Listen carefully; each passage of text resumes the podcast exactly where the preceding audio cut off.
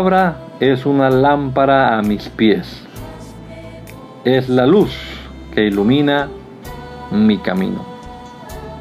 Acompáñenos y leamos juntos la bendita palabra de Dios.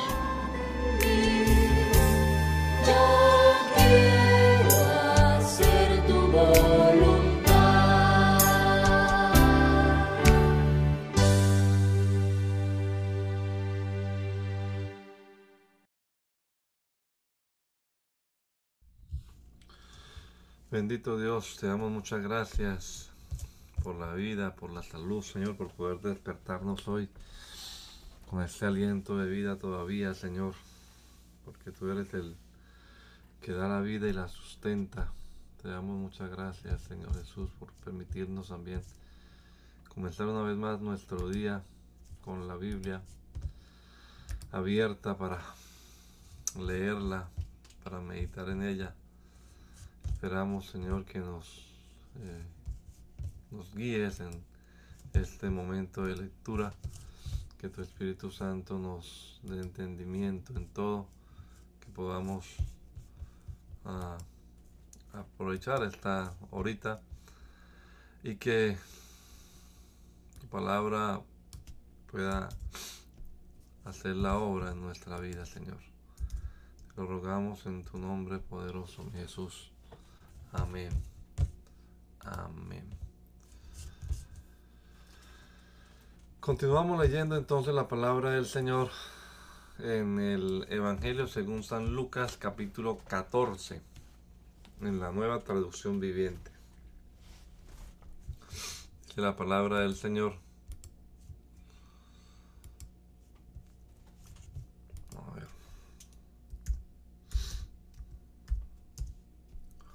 Cierto día de descanso Jesús fue a cenar en la casa de un líder de los fariseos y la gente lo observaba de cerca. Había allí un hombre que tenía hinchados los brazos y las piernas. Jesús preguntó a los fariseos y a los expertos de la ley religiosa, ¿permite o no la ley sanar a la gente el día de descanso? Como ellos se negaron a contestar, Jesús tocó al hombre enfermo y lo sanó y lo despidió. Después se dirigió a ellos y dijo, ¿quién de ustedes no trabaja el día de descanso? Si tu hijo o tu buey cae en un pozo, ¿acaso no corres para sacarlo? Una vez más ellos no pudieron responder.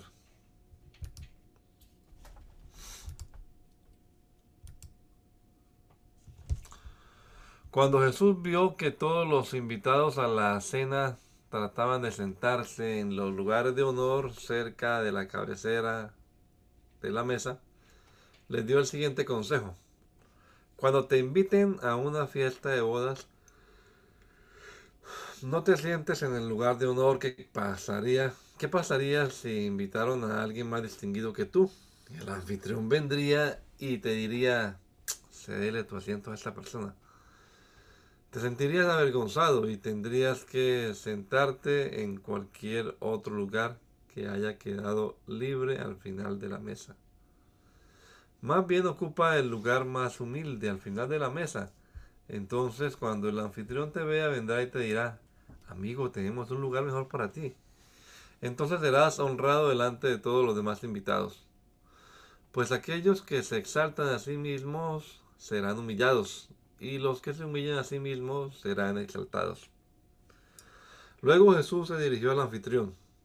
Cuando ofrezcas un almuerzo o des un banquete, le dijo, no invites a tus amigos, hermanos, parientes y vecinos ricos, pues ellos también te invitarían a ti, y esa será tu única recompensa. Al contrario, invita al pobre al lisiado, al cojo y al ciego. Luego, en la resurrección de los justos, Dios te recompensará por invitar a los que no podían devolverte el favor. Al oír esto, un hombre que estaba sentado a la mesa con Jesús se exclamó, ¿qué bendición será participar de un banquete en el reino de Dios? Jesús respondió con la siguiente historia. Un hombre preparó una gran fiesta y envió muchas invitaciones. Cuando el banquete estuvo listo, envió a su sirviente a decirles a los invitados, vengan, el banquete está preparado. Pero todos comenzaron a, poner excusas. Uno dijo, acabo de comprar un campo y debo ir a inspeccionarlo. Por favor, discúlpame. Otro dijo, acabo de comprar cinco yuntas de bueyes y quiero ir a probarlas. Por favor, discúlpame. Otro dijo, acabo de casarme, así que no puedo ir. El sirviente regresó y le informó a su amo lo que le habían dicho. Su amo se puso furioso y le dijo, ve rápido a las calles y callejones de las ciudades e invita a los pobres, a los lisiados, a los ciegos y a los cojos.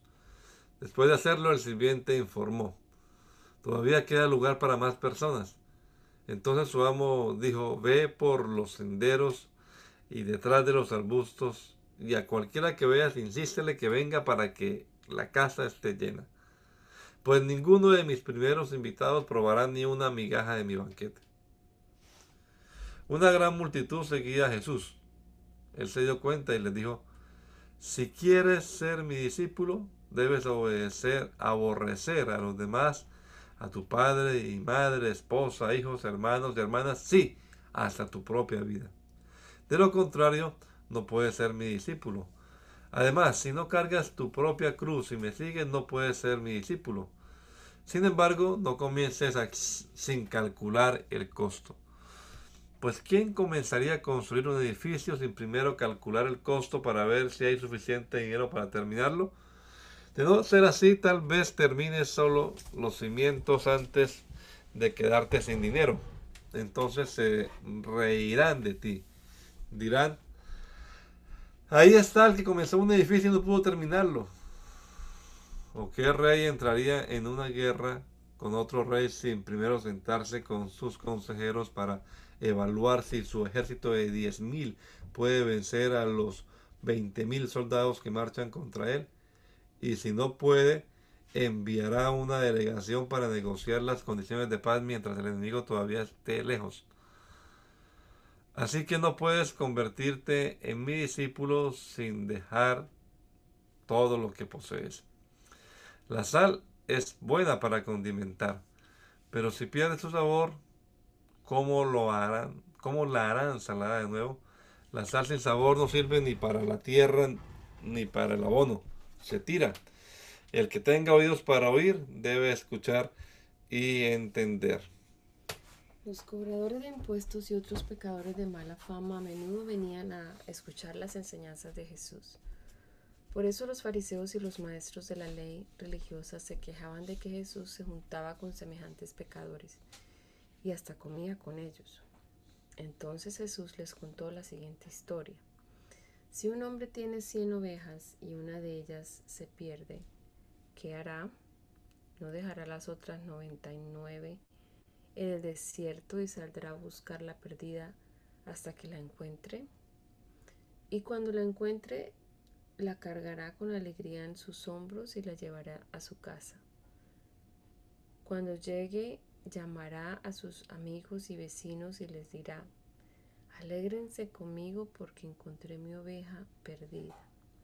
De la misma manera, hay más alegría en el cielo por un pecador perdido que se arrepiente y regresa a Dios que por 99 justos que nos extraviaron. O supongamos que una mujer tiene 10 monedas de plata y pierde una. No encenderá una lámpara y barrerá toda la casa y buscará con cuidado hasta que la encuentre. Y cuando la encuentre llamará a sus amigos y vecinos y les dirá, alégrense conmigo porque encontré mi moneda perdida. De la misma manera hay alegría en presencia de los ángeles de Dios cuando un solo pecador se arrepiente. Para ilustrar mejor esta enseñanza, Jesús les contó la siguiente historia. Un hombre tenía dos hijos. El hijo menor le dijo al padre, quiero la parte de mi herencia ahora, antes de que mueras. Entonces el padre accedió a dividir sus bienes entre sus dos hijos. pocos días después, el hijo menor empacó sus pertenencias y se mudó a una tierra distante, donde derrochó todo su dinero en una vida desenfrenada. Al mismo tiempo que se le acabó el dinero, hubo una gran hambruna en todo el país y él comenzó a morirse de hambre. Convenció a un agricultor local de que lo contratara y el hombre lo envió al campo para que diera de comer a sus cerdos. El joven llegó a tener tanta hambre que hasta las algarrobas con las que alimentaba a los cerdos le parecían buenas para comer, pero nadie le dio nada. Cuando finalmente entró en razón, se dijo a sí mismo, en casa hasta los jornaleros tienen comida de sobra, y aquí estoy yo muriéndome de hambre. Volveré a la casa de mi padre y le diré, Padre, he pecado contra el cielo y contra ti, ya no soy digno de que me llamen tu hijo. Te ruego que me contrates como jornalero. Entonces regresó a la casa de su padre y cuando todavía estaba lejos su padre lo vio llegar. Lleno de amor y de compasión corrió hacia su hijo, lo abrazó y lo besó. Su hijo le dijo, Padre, he pecado contra el cielo y contra ti y ya no soy digno de que me llamen tu hijo. Sin embargo, su padre dijo a los sirvientes, Rápido, traigan la mejor túnica que haya en la casa y vístanlo.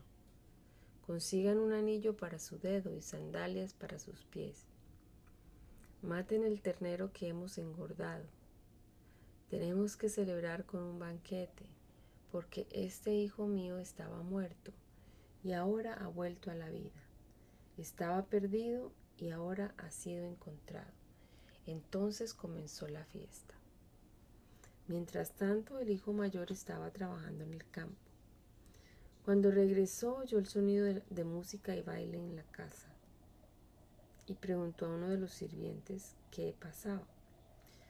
Tu hermano ha vuelto, le dijo, y tu padre mató al ternero engordado. Celebramos porque llegó a salvo. El hermano mayor se enojó y no quiso entrar.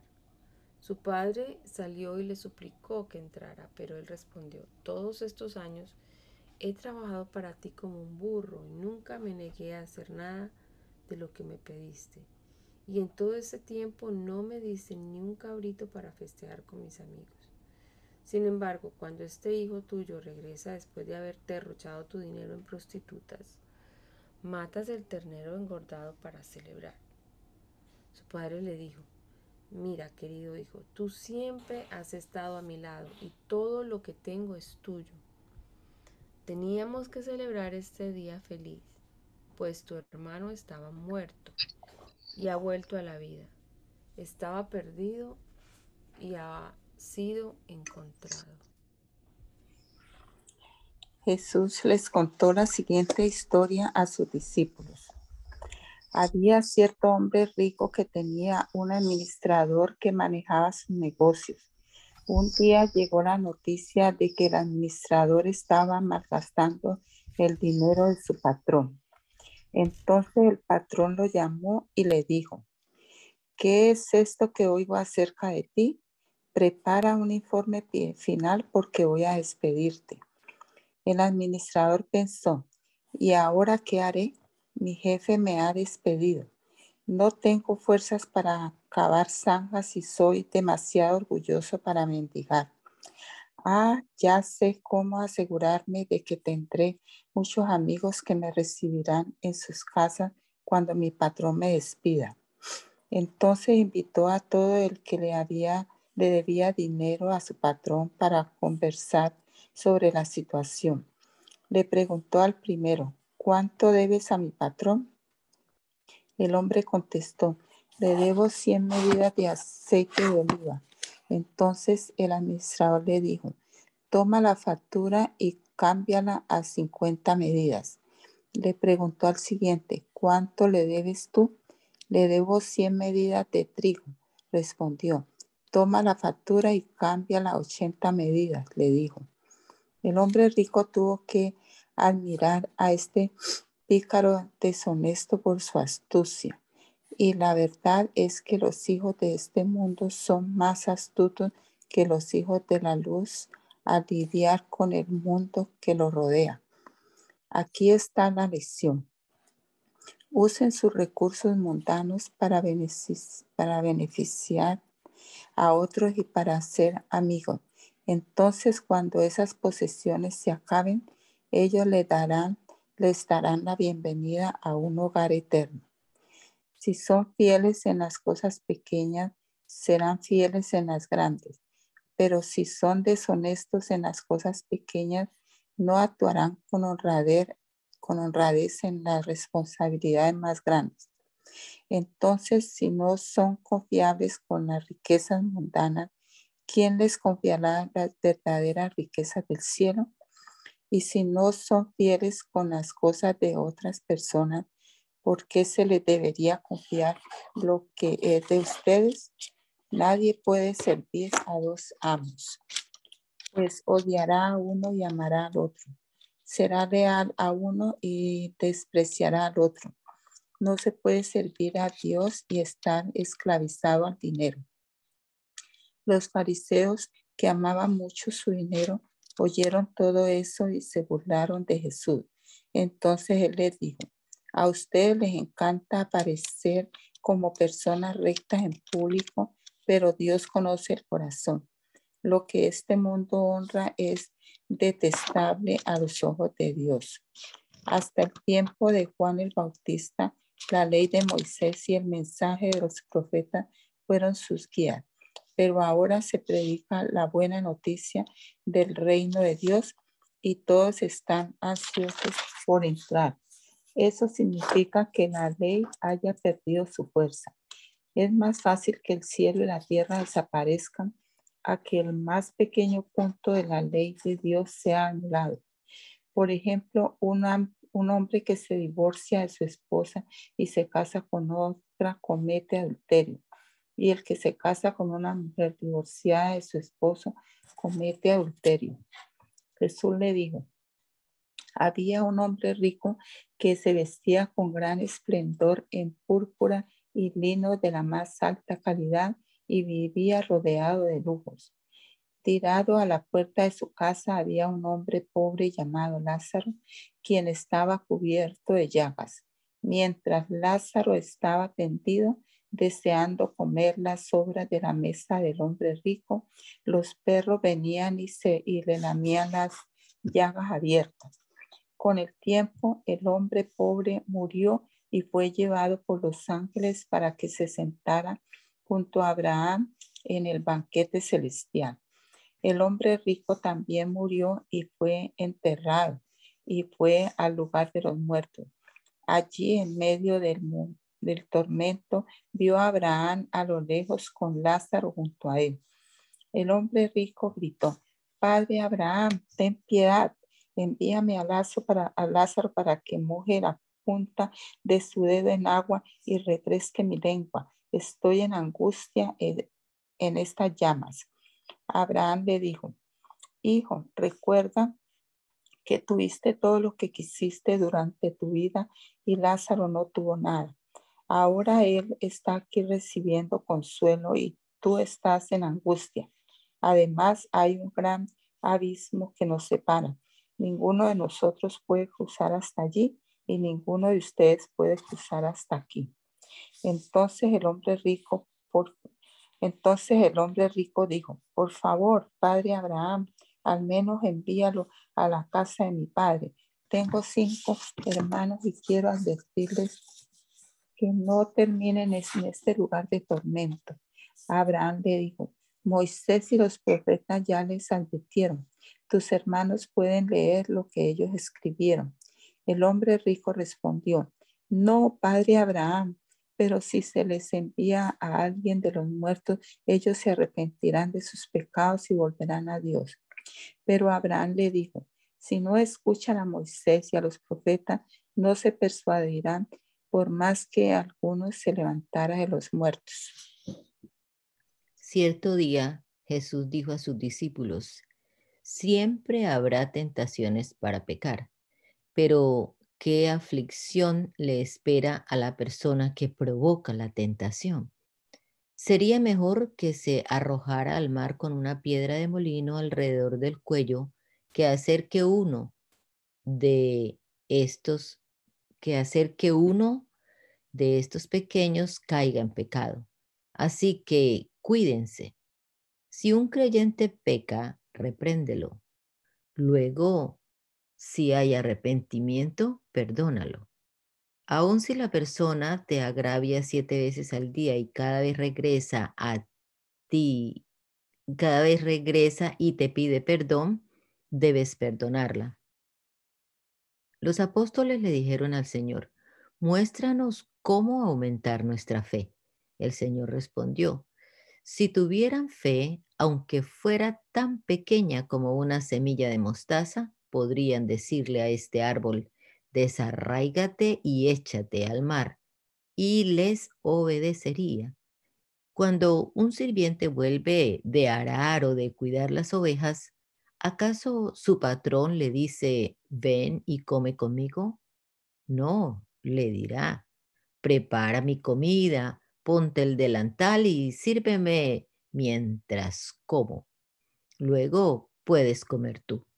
Y le agradece el amo al sirviente por hacer lo que se le dijo que hiciera. Por supuesto que no. De la misma manera, cuando ustedes me obedecen, deben decir, somos siervos indignos que simplemente cumplimos con nuestro deber. Mientras Jesús seguía camino a Jerusalén, llegó a la frontera entre Galilea y Samaria. Al entrar en, en, una aldea, diez leprosos se quedaron a la distancia, gritando, Jesús, Maestro, ten compasión de nosotros. Jesús los miró y le dijo, y dijo, vayan y preséntense a los sacerdotes. Y mientras ellos iban, quedaron limpios de la lepra. Uno de ellos, cuando vio que estaba sano, volvió a Jesús y exclamó, alaben a Dios. Y cayó al suelo a los pies de Jesús y le agradeció por lo que había hecho. Ese hombre era samaritano. Jesús preguntó, ¿no sané a diez hombres? ¿Dónde están los otros nueve? Ninguno volvió para darle gloria a Dios excepto este extranjero. Y Jesús le dijo al hombre, levántate y sigue tu camino, tu fe te ha sanado.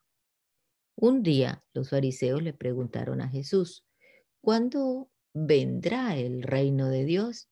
Jesús contestó, no pueden descubrir el reino de Dios por medio de señales visibles.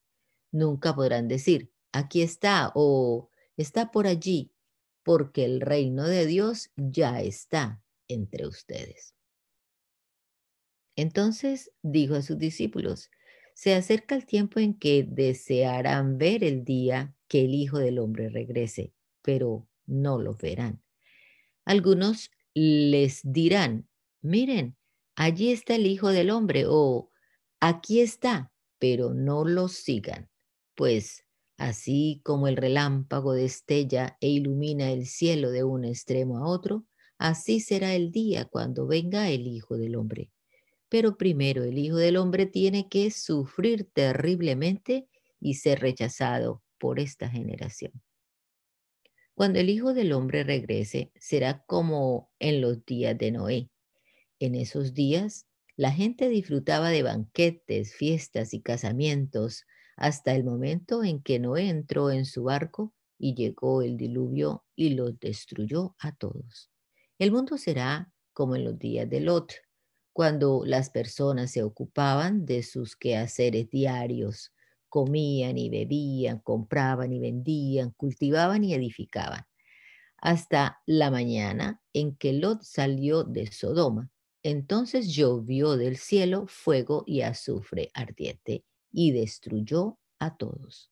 Sí, será todo como siempre, hasta el día en que se manifieste el Hijo del Hombre. Ese día, La persona que esté en la azotea no baje a la casa para empacar. La persona que esté en el campo no regrese a su casa. Recuerden lo que le pasó a la esposa de Lot. Si se aferra a la vida, la perderán. Pero si se aferran a la vida, la perderán. Pero si dejan de aferrarse a su vida, la salvarán. Esa noche dos personas estarán durmiendo en una misma cama. Una será llevada y la otra dejada. Dos mujeres estarán moliendo harina juntas en un molino. Una será llevada, la otra será dejada. Los discípulos le preguntaron, ¿dónde sucederá eso, Señor? Jesús les contestó, así como los buitres cuando se juntan indican que hay un cadáver cerca, de la misma manera, esas señales revelan que el fin está cerca. Cierto día Jesús le contó una historia a sus discípulos para mostrarles que siempre debían orar y nunca darse por vencidos. Había un juez en cierta ciudad y dijo, dijo que no tenía temor de Dios ni se preocupaba por la gente. Una viuda de esa ciudad acudía a él repetidas veces para decirle, hágame justicia en este conflicto con mi enemigo. Durante un tiempo el juez no le hizo caso, hasta que finalmente se dijo a sí mismo, no temo a Dios ni me importa la gente, pero esta mujer me está volviendo loco. Me ocuparé de que reciba justicia porque me está agotando con sus constantes peticiones. Entonces el Señor dijo, aprenda una lección de este juez injusto. Si hasta él dio un veredicto justo al final, ¿acaso no creen que Dios hará justicia a su pueblo escogido que clama a él día y noche? ¿Seguirá aplazando su respuesta le dijo, el pronto, él pronto les hará justicia, pero cuando el Hijo del Hombre regrese, ¿a cuántas personas con fe encontrará en la tierra? Luego Jesús contó la siguiente historia a algunos que tenían mucha confianza en su propia rectitud y despreciaban a los demás. Dos hombres fueron al templo a orar. Uno era fariseo y el otro era un despreciado cobrador de impuestos. El fariseo, de pie apartado de los demás, hizo la siguiente oración. Te agradezco, Dios, que no soy como otros tramposos, pecadores, adúlteros para nada soy como ese cobrador de impuestos. Ayuno dos veces a la semana y te doy el diezmo de mis ingresos. En cambio, el cobrador de impuestos se quedó a la distancia y ni siquiera se atrevía a levantar la mirada al cielo mientras oraba, sino que golpeó su pecho en señal de dolor mientras decía, oh Dios, ten compasión de mí, porque soy un pecador.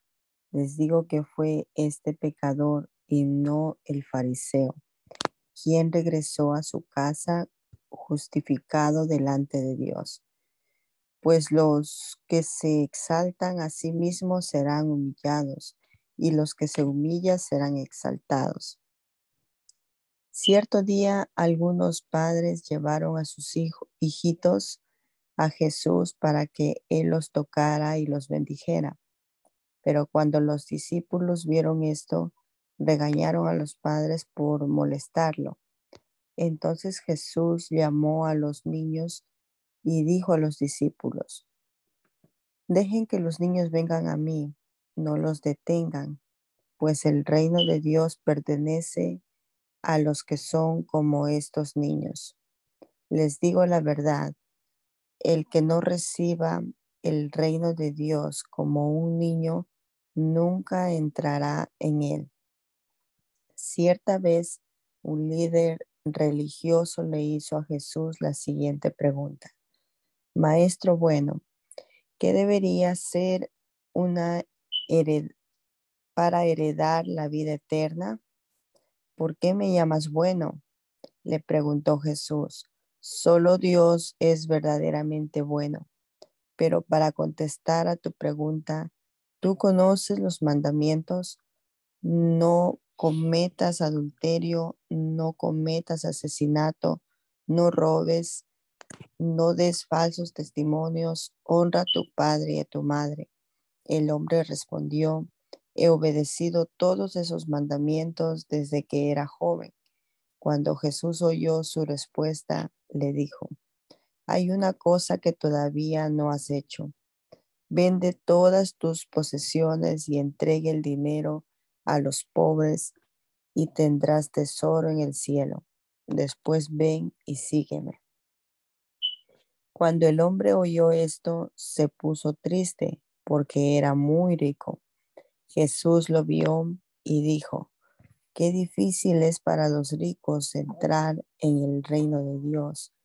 De hecho, es más fácil que un camello pase por el ojo de una aguja que un rico entre en el reino de Dios.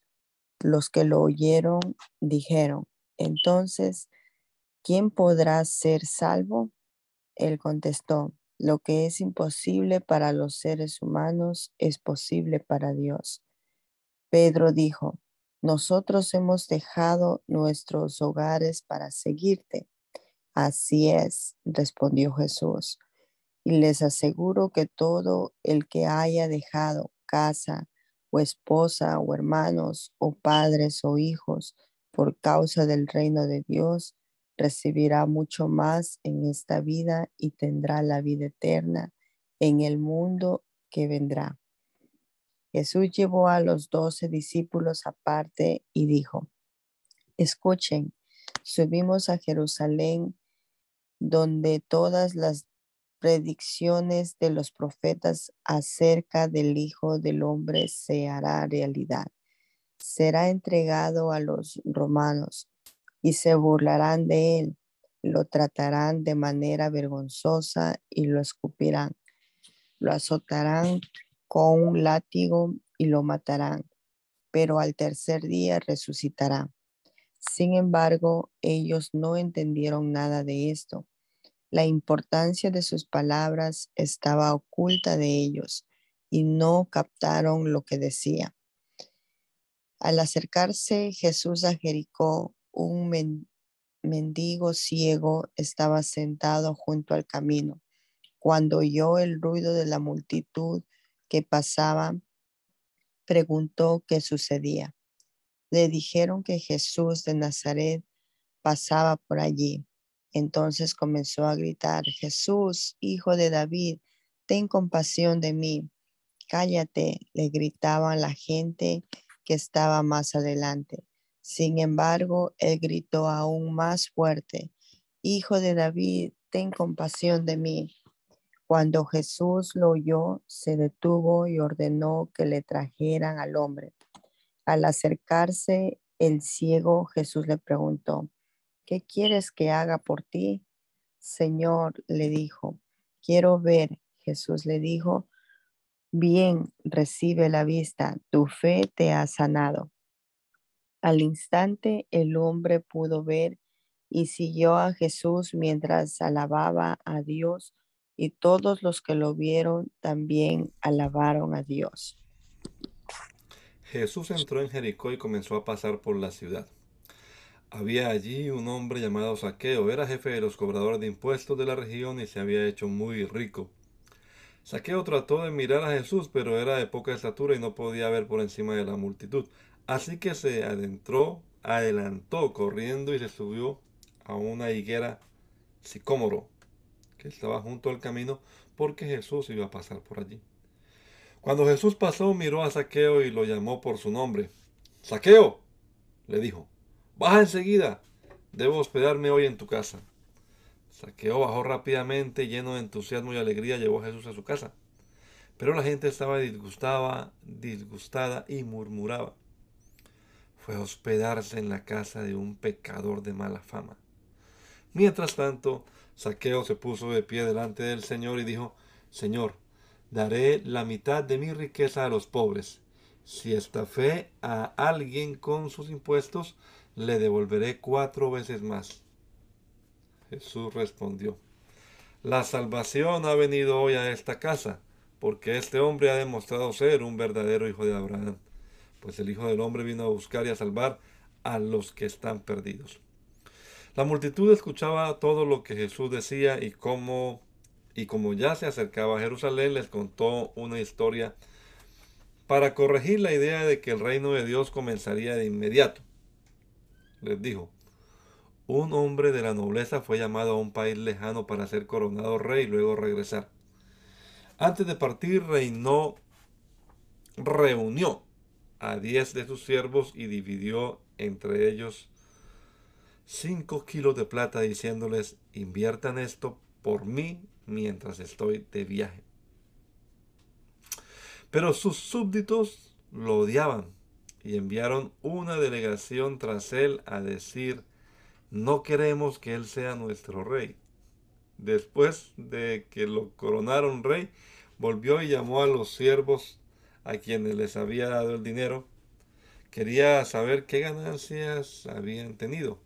El primer siervo informó, amo, invertí su dinero y multipliqué diez veces el monto inicial. Bien hecho, exclamó el rey, eres un buen siervo. Has sido fiel con lo poco que te confié, así que como recompensa gobernarás, serás gobernador de diez ciudades. El siguiente siervo informó, amo, invertí su dinero y multipliqué cinco veces el monto original. Bien hecho, exclamó el rey, serás gobernador de cinco ciudades. Pero el tercer siervo trajo solo la suma original y dijo, amo, escondí su dinero para protegerlo. Tenía miedo que usted, porque usted es un hombre muy difícil de tratar, que toma lo que no es suyo y cosecha lo que no sembró. Siervo perverso, dijo el rey a gritos. Tus propias palabras te condenan. Si sabías que era un hombre duro que tomo lo que no es mío y cosecho lo que no sembré, ¿por qué no depositaste mi dinero en el banco? al menos hubiera podido obtener algún interés de él. Luego, dirigiéndose a los otros que estaban cerca, el rey ordenó, quiten el dinero de este siervo y dénsenlo al que tiene cinco kilos. Pero Amo le dijeron, ella tiene cinco kilos. Sí, respondió el rey. Y a los que usan bien, lo que se les da, se les dará aún más pero a los que no hacen nada se les quitará aún lo poco que tienen. En cuanto a esos enemigos míos que no querían que yo fuera su rey, tráiganlos y ejecútenlos aquí en mi presencia. Después de contar esa historia, Jesús siguió rumbo a Jerusalén, caminando delante de sus discípulos. Al llegar a las ciudades de Betfagé y Betania en el monte de los olivos, mandó a dos discípulos que se adelantaran. Vayan a la aldea que está allí y les dijo, al entrar verán un burrito atado que nadie ha montado jamás. Desátenlo y tráiganlo aquí. Si alguien les pregunta por qué desatan el burrito, simplemente digan, el Señor lo necesita. Así que ellos fueron y encontraron el burrito tal como lo había dicho el Señor. Y efectivamente, mientras lo desataban, los dueños le preguntaron, ¿por qué desatan ese burrito? Y los discípulos simplemente contestaron, el Señor lo necesita. Entonces le llevaron el burrito a Jesús y pusieron sus prendas encima para que él lo montara. A medida que Jesús avanzaba, la multitud tendía sus prendas sobre el camino delante de él. Cuando llegó a donde comienza la bajada del monte de los olivos, todos sus seguidores empezaron a gritar y a cantar mientras alababan a Dios por todos los milagros maravillosos que habían visto. Bendiciones al Rey que viene en el nombre del Señor. Paz en el cielo y gloria en el cielo más alto. Algunos de los fariseos que estaban entre la multitud decían, Maestro, reprende a tus seguidores por decir cosas como esas. Jesús le respondió, si ellos se callaran las piedras a lo largo del camino se, podrían, se pondrían a aclamar. Al acercarse a Jerusalén, Jesús vio la ciudad delante de él y comenzó a llorar, diciendo, ¿cómo quisiera que hoy tú, entre todos los pueblos, entendieras el camino de la paz? pero ahora es demasiado tarde y la paz está oculta a tus ojos. No pasará mucho tiempo antes de que tus enemigos construyan murallas que te rodeen y te encierren por todos lados. Te aplastarán contra el suelo y a tus hijos contigo. Tus enemigos no dejarán una sola piedra en su lugar porque no aceptaste tu oportunidad de salvación. Luego Jesús entró en el templo y comenzó a echar a los que vendían animales para sacrificios. Les dijo, las escrituras declaran, mi templo será una casa de oración, pero ustedes lo han convertido en una cueva de ladrones. Después de eso enseñó todos los días en el templo, pero los principales sacerdotes y los maestros de la ley religiosa, junto con los otros líderes del pueblo, comenzaron a planificar cómo matarlo. Pero no se les ocurría nada, porque el pueblo prestaba mucha atención a cada palabra que él decía. Cierto día, mientras Jesús enseñaba a la gente y predicaba la buena noticia, en el templo los principales sacerdotes, los maestros de la ley religiosa y los ancianos se le acercaron. ¿Con qué autoridad haces todas estas cosas? Le reclamaron. ¿Quién te dio el derecho? Primero, déjenme hacerles una pregunta, les respondió él. ¿La autoridad de Juan para bautizar provenía del cielo o era meramente humana? Ellos discutieron el asunto unos con otros. Si decimos que provenía del cielo, preguntará por qué nosotros no le creímos a Juan. Pero si decimos que era meramente humana, la gente nos apedreará, porque están convencidos de que Juan era un profeta. Entonces finalmente contestaron que no sabían. Jesús respondió, entonces yo tampoco les diré con qué autoridad hago estas cosas. Jesús se dirigió nuevamente a la gente y les contó la siguiente historia. Un hombre plantó un viñedo, lo alquiló a unos agricultores arrendatarios y se mudó a vivir a otro país por varios años. Llegado el tiempo de la cosecha de la uva, envió uno de sus siervos para recoger su parte de la cosecha. Pero los agricultores atacaron al siervo, le dieron una paliza y lo mandaron de regreso con las manos vacías. Así que el dueño envió a otro siervo, pero a ese también lo insultaron, le dieron una paliza y lo despacharon con las manos vacías. Se envió a un tercer hombre a quien lastimaron y echaron a patadas. ¿Qué haré? se preguntó el dueño. Ya sé, enviaré a mi querido hijo. Sin duda a él lo respetarán. Sin embargo, cuando los agricultores vieron al hijo, se dijeron unos a otros, aquí viene el heredero de esta propiedad. Matémoslo y nos quedaremos con la propiedad. Entonces lo arrastraron fuera del viñedo y lo asesinaron. ¿Qué creen ustedes que hará con ellos el dueño del viñedo? Preguntó Jesús.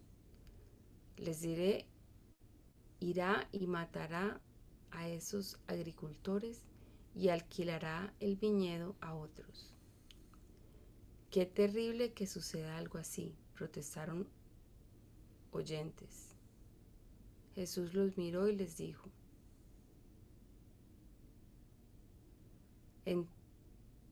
Entonces, ¿a qué se refiere la siguiente escritura? Perdón, Jesús los miró y les dijo, entonces, ¿a qué se refiere la siguiente escritura? La piedra que los constructores rechazaron ahora se ha convertido en la piedra principal. Todo el que tropiece con esa piedra se hará pedazos y la piedra aplastará a quienes les caiga encima. Los maestros de la ley religiosa y principales sacerdotes querían arrestar a Jesús en ese mismo momento, porque se dieron cuenta de que contaba esa historia en contra de ellos, pues ellos eran los agricultores malvados, pero tenían miedo de la reacción de la gente. Esperando su oportunidad, los líderes mandaron espías que se hicieron pasar por hombres sinceros Trataban de hacer que Jesús dijera algo que pudiera informar, que pudieran informar al gobernador de Roma para que lo arrestara. Maestro, le dijeron, Sabemos que dices y enseñas lo que es correcto y no te dejas influir por lo que piensan otros. Enseñas con verdad el camino de Dios. Ahora dinos, ¿es correcto que paguemos impuestos al César o no? Jesús se dio cuenta de la trampa y dijo, muéstrenme una moneda romana. ¿A quién pertenece la imagen y el título grabados en la moneda? Al César, contestaron.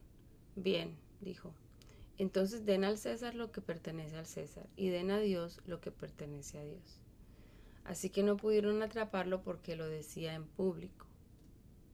En cambio, quedaron asombrados de su respuesta y se callaron.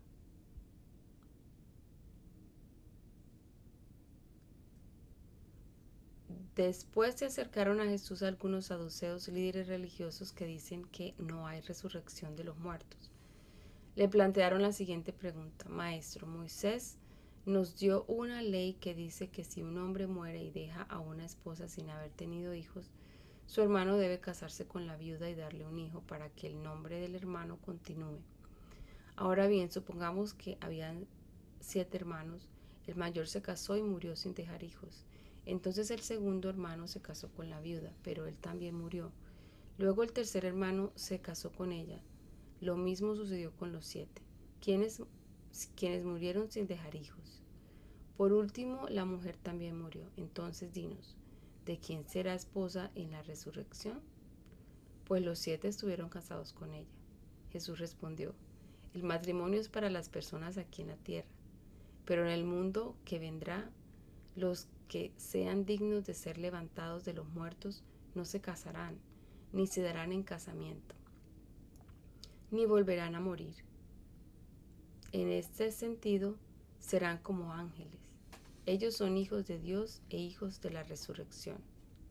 Ahora bien, en cuanto a si los muertos resucitarán, hasta Moisés demostró esto cuando escribió acerca de la zarza que ardía. Mucho después de que Abraham, Isaac y Jacob murieron, él se refirió al Señor como el Dios de Abraham, el Dios de Isaac y el Dios de Jacob. Por lo tanto, Él es Dios de los que están vivos, no de los muertos, porque todos están vivos para Él. Bien dicho, maestro, comentaron algunos de los maestros de la ley religiosa que estaban allí, y después nadie se atrevió a hacerle más preguntas. Entonces Jesús les planteó una, les planteó una pregunta. ¿Cómo es que se dice que el Mesías es hijo de David? Pues David mismo escribió en el libro de los Salmos, el Señor le dijo a mi Señor, siéntate en el lugar de honor a mi derecha, hasta que humille a tus enemigos y los ponga por debajo de tus pies. Si David llamó al Mesías Señor, ¿cómo es posible que el Mesías sea su hijo? Entonces mientras la multitud escuchaba, se dirigió a sus discípulos y les dijo, Cuídense de los maestros de la ley religiosa, pues les gusta pavonearse en túnicas largas y sueltas y les encanta recibir saludos respetuosos cuando caminan por las plazas. Y cómo les encanta ocupar los asientos de honor en las sinagogas y sentarse a la mesa principal en los banquetes. Sin embargo, estafan descaradamente a las viudas para apoderarse de sus propiedades y luego pretenden ser piadosos haciendo largas oraciones en público. Por eso serán castigados con más severidad. Mientras Jesús estaba en el templo, observó a los ricos que depositaban sus ofrendas en la caja de las ofrendas. Luego pasó una viuda pobre y echó dos monedas pequeñas. Le digo la verdad, dijo Jesús, esta viuda pobre ha dado más que todos los demás, pues ellos dieron una mínima parte de lo que les sobraba, pero ella, con lo pobre que es, dio todo lo que tenía. Algunos de sus discípulos comenzaron a hablar acerca del templo con su majestuosa arquitectura de piedra y las decoraciones conmemorativas que adornaban las paredes. Pero Jesús les dijo, Viene el tiempo cuando todo esto será demolido por completo. No quedará ni una sola piedra sobre otra. Maestro, le preguntaron, ¿cuándo sucederá todo eso?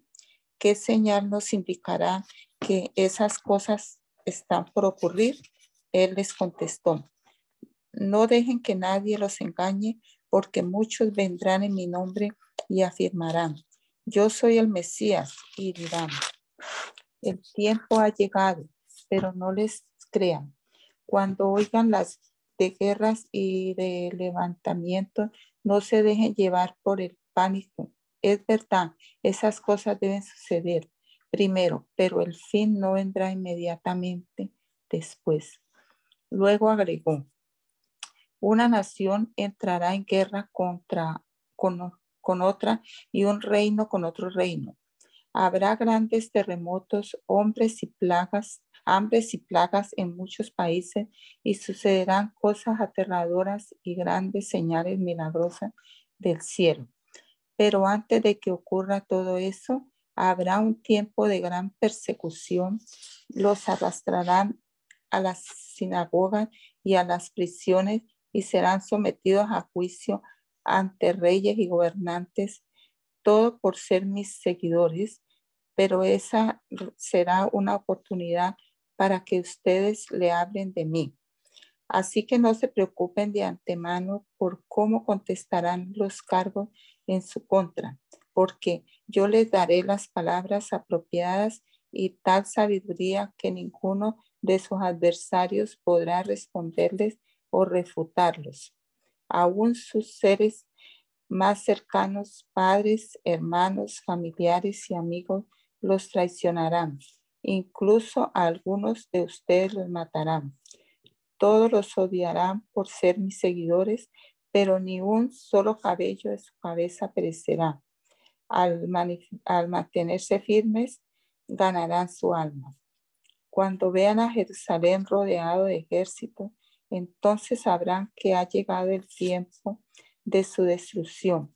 Entonces los que estén en Judea huyan a las colinas, los que estén en Jerusalén deben salir y los que estén en el campo no deben volver a la ciudad, pues serán días de la venganza de Dios y las palabras proféticas de las escrituras se cumplirán. Qué terribles serán esos días para las mujeres embarazadas y para las madres que amamantan, pues habrá desastre en la tierra y gran enojo contra este pueblo. Los matarán a espada o serán enviados cautivos a todas las naciones del mundo, y Jerusalén será pisoteada por los gentiles hasta que el tiempo de los gentiles llegue a su fin. Y habrá señales extrañas en el sol, en la luna y en las estrellas.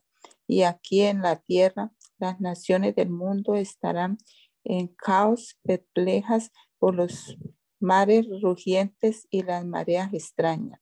La gente quedará aterrada de lo que verá venir sobre la tierra, porque los poderes de los cielos serán sacudidos.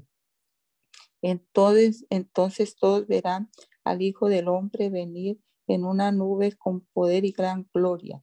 Por tanto, cuando toquen estas cosas comiencen a, comiencen a suceder, cuando todas estas cosas comiencen a suceder, pónganse de pie y levanten la mirada, porque la salvación está cerca.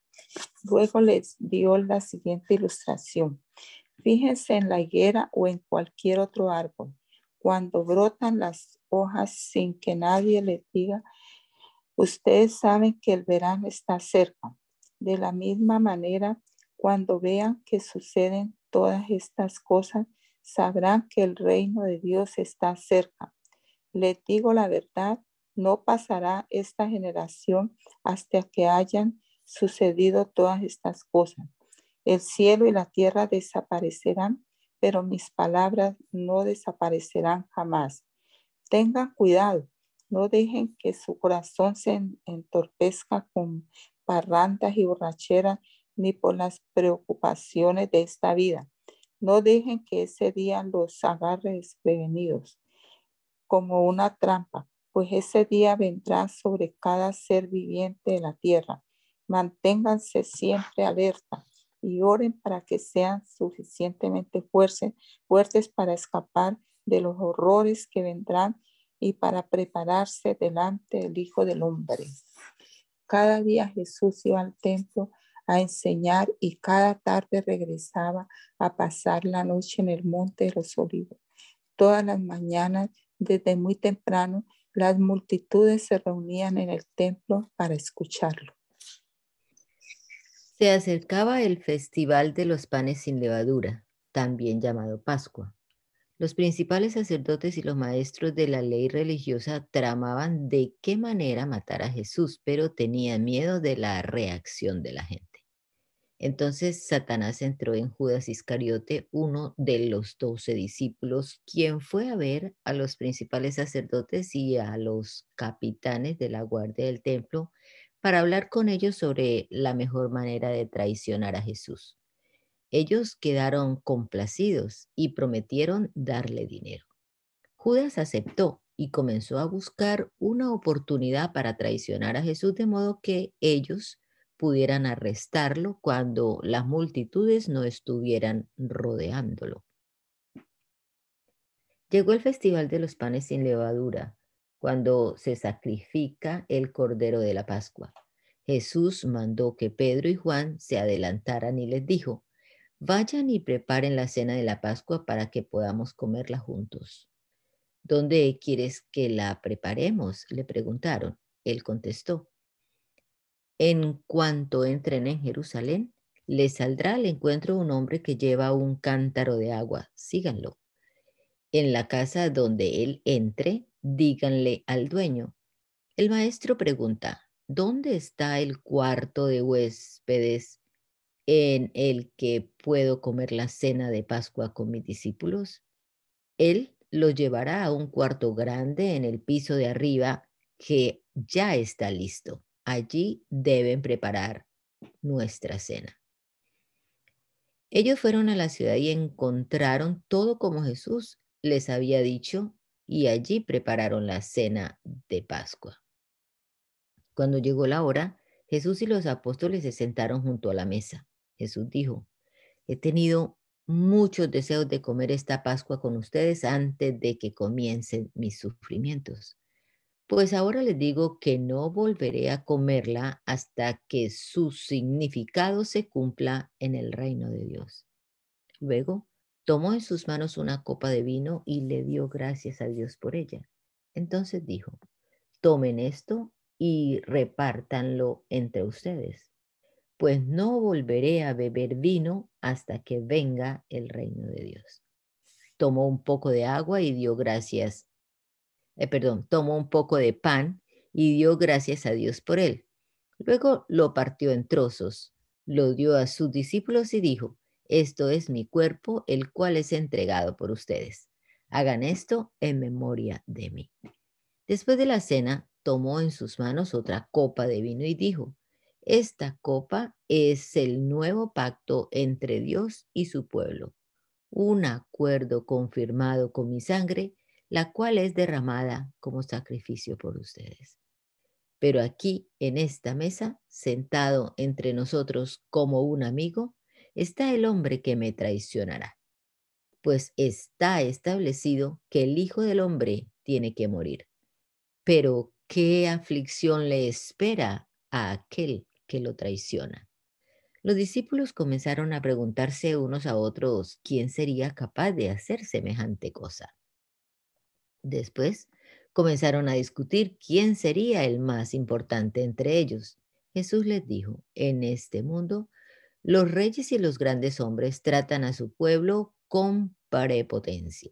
Sin embargo, son llamados amigos del pueblo. Pero entre ustedes será diferente. El más importante de ustedes deberá tomar el puesto más bajo y el líder debe ser como un sirviente. ¿Quién es más importante? ¿El que se sienta a la mesa o el que sirve? El que se sienta a la mesa, por supuesto, pero en este caso no, pues yo estoy entre ustedes como uno que sirve. Ustedes han estado conmigo durante mis tiempos de prueba, así como mi Padre me concedió un reino, yo ahora les concedo el derecho de comer y beber a mi mesa en mi reino, y se sentarán sobre tronos y juzgarán a las doce tribus de Israel. Simón, Simón, Satanás ha pedido zarandear a cada uno de ustedes como si fueran trigo, pero yo he rogado en oración por ti, Simón, para que tu fe no falle, de modo que cuando te arrepientas y vuelvas a mí, fortalezcas a tus hermanos.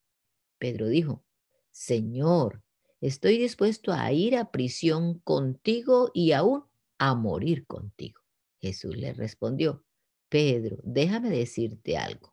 Mañana por la mañana, antes de que cante el gallo, negarás tres veces que me conoces. Entonces Jesús les preguntó, ¿cuándo los envié a predicar? Perdón, cuando los envié a predicar la buena noticia y no tenían dinero ni bolso de viaje ni otro par de sandalias, ¿les faltó algo? No, respondieron ellos. Pero ahora les digo, tomen su dinero y un bolso de viaje, y si no tienen espada, vendan su capa y compren una. Pues ha llegado el tiempo en que se cumpla la siguiente profecía acerca de mí. Fue contado entre los rebeldes. Así es, todo lo que los profetas escribieron acerca de mí se cumplirá. Mira, Señor, le respondieron, contamos con dos espadas entre nosotros. Es suficiente, les dijo. Luego, acompañado por sus discípulos, Jesús salió del cuarto en el piso de arriba y, como de costumbre, fue al monte de los olivos. Allí les dijo, oren para que no cedan a la tentación. Se alejó a una distancia como de un tiro de piedra, se arrodilló y oró. Padre, si quieres, te pido que quites esta copa de sufrimiento de mí. Sin embargo, quiero que se haga tu voluntad, no la mía. Entonces apareció un ángel del cielo y lo fortaleció. Oró con más fervor y estaba en tal agonía de espíritu que su sudor caía a tierra como grandes gotas de sangre. Finalmente se puso de pie y regresó a donde estaban sus discípulos, pero los encontró dormidos, exhaustos por la tristeza. ¿Por qué duermen? les preguntó. Levántense y oren para que no cedan ante la tentación. Mientras Jesús hablaba, se acercó una multitud liderada por Judas, uno de los doce discípulos. Judas caminó hacia Jesús para saludarlo con un beso. Entonces Jesús le dijo, Judas, ¿con un beso traicionas al Hijo del Hombre? Cuando los otros discípulos vieron lo que estaba por suceder, exclamaron, Señor, ¿peleamos? Trajimos las espadas. Y uno de ellos hirió al esclavo del sumo sacerdote, cortándole la oreja derecha. Pero Jesús dijo, basta, y tocó la oreja del hombre y lo sanó. Entonces Jesús habló a los principales sacerdotes, a los capitanes de la guardia del templo y a los ancianos que habían venido a buscarlo.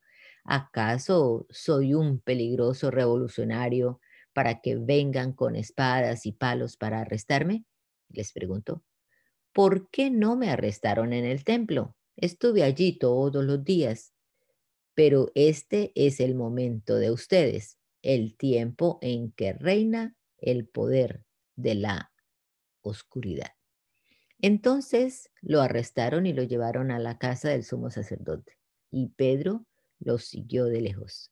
Los guardias encendieron una fogata en medio del patio y se sentaron alrededor, y Pedro se sumó al grupo. Una sirvienta lo vio a la luz de la fogata y comenzó a mirarlo fijamente. Por fin dijo, este hombre era uno de los seguidores de Jesús. Pero Pedro lo negó. Mujer, ni siquiera lo conozco. Después de un rato alguien más lo vio y dijo, seguramente tú eres uno de ellos. No, hombre, no lo soy, contestó. Alrededor de una hora más tarde, otra persona asintió. Seguro este es uno de ellos porque también es Galileo. Pero Pedro dijo, hombre, no sé de qué hablas. Inmediatamente, mientras aún hablaba, el gallo cantó. En ese momento, el Señor se volvió y miró a Pedro. De repente, las palabras del Señor pasaron rápidamente por la mente de Pedro. Mañana por la mañana, antes de que cante el gallo, negarás tres veces que me conoces. Y Pedro salió del patio llorando amargamente. Los guardias que estaban a cargo de Jesús comenzaron a burlarse de él y a golpearlo. Le vendaron los ojos y le decían, profetízanos, ¿quién te golpeó esta vez? Y le lanzaban todo tipo de insultos.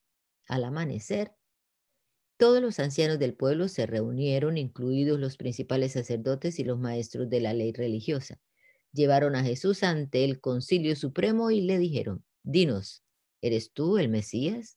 Él les respondió, si lo dijera no me creerían. Y si yo les hiciera una pregunta, ustedes no me la contestarían.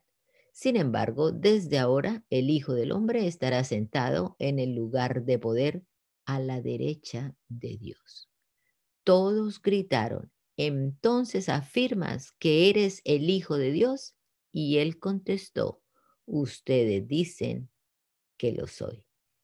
¿Para qué necesitamos otros testigos? dijeron. Nosotros mismos los oímos. Nosotros mismos lo oímos decirlo. Te damos gracias, Señor Jesús, por esta hora que hemos pasado aquí leyendo tu palabra. Y queremos rogarte, Señor, que con tu Santo Espíritu en nuestra vida hagas ese milagro, Señor, de darnos luz para comprender tu palabra. Que tu palabra sea realidad en nuestra vida, podamos vivir de acuerdo a ella, Señor. Que comprendamos claramente esto que hemos leído.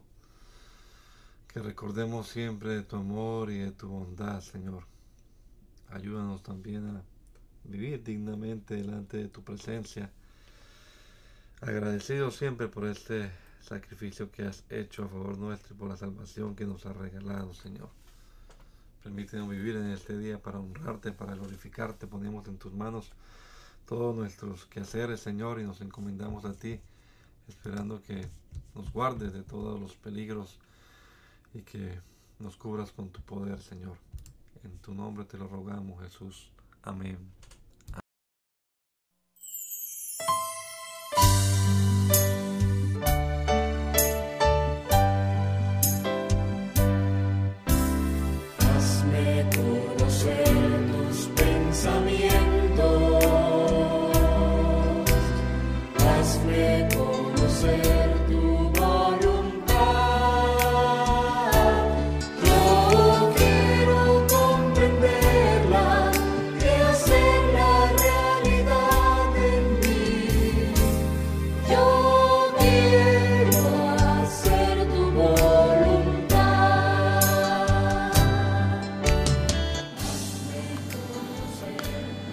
Mandamiento es lámpara y la enseñanza es luz. Y las reprensiones son el camino de la vida. Espero que esta lectura de la palabra de Dios haya sido de edificación para su vida y la de su familia. Gracia y paz.